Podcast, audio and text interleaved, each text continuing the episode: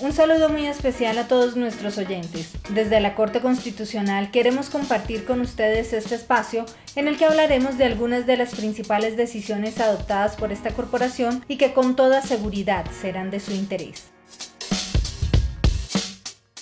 Hoy hablaremos sobre el pronunciamiento que hizo la Corte frente a la facultad discrecional de los jueces para valorar las pruebas de un proceso. Esta fue la situación. Una ciudadana presentó tutela contra el fallo de un juez de familia de Bogotá, argumentando violación de sus derechos al debido proceso, a la familia, al buen nombre y a la administración de justicia, entre otros, puesto que no tuvo en cuenta pruebas que demostrarían violencia en la relación de pareja. Luego de analizar el caso, la Corte señaló que el juez accionado incurrió en defecto fáctico y vulneró el derecho fundamental al debido proceso del accionante por no valorar las pruebas que darían cuenta de su condición de víctima, así como del posible contexto de violencia de la pareja. Así que el alto tribunal concluyó que si bien el juez tiene la facultad discrecional de valorar y analizar las pruebas en cada caso, dicha facultad debe ejercerse de manera razonable y proporcional, so pena de incurrir en defecto fáctico. Pero ¿cuándo se configura este defecto fáctico?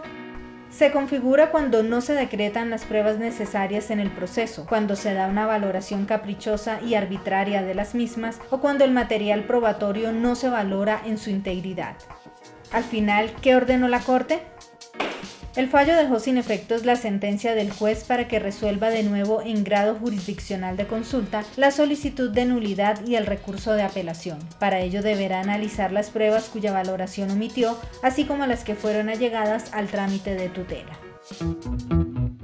Para quienes quieran ampliar información sobre esta decisión, la sentencia es la T-174 de 2022 y la ponente es la magistrada Paola Andrea Meneses Mosquera. La pueden encontrar en la página web www.corteconstitucional.gov.co.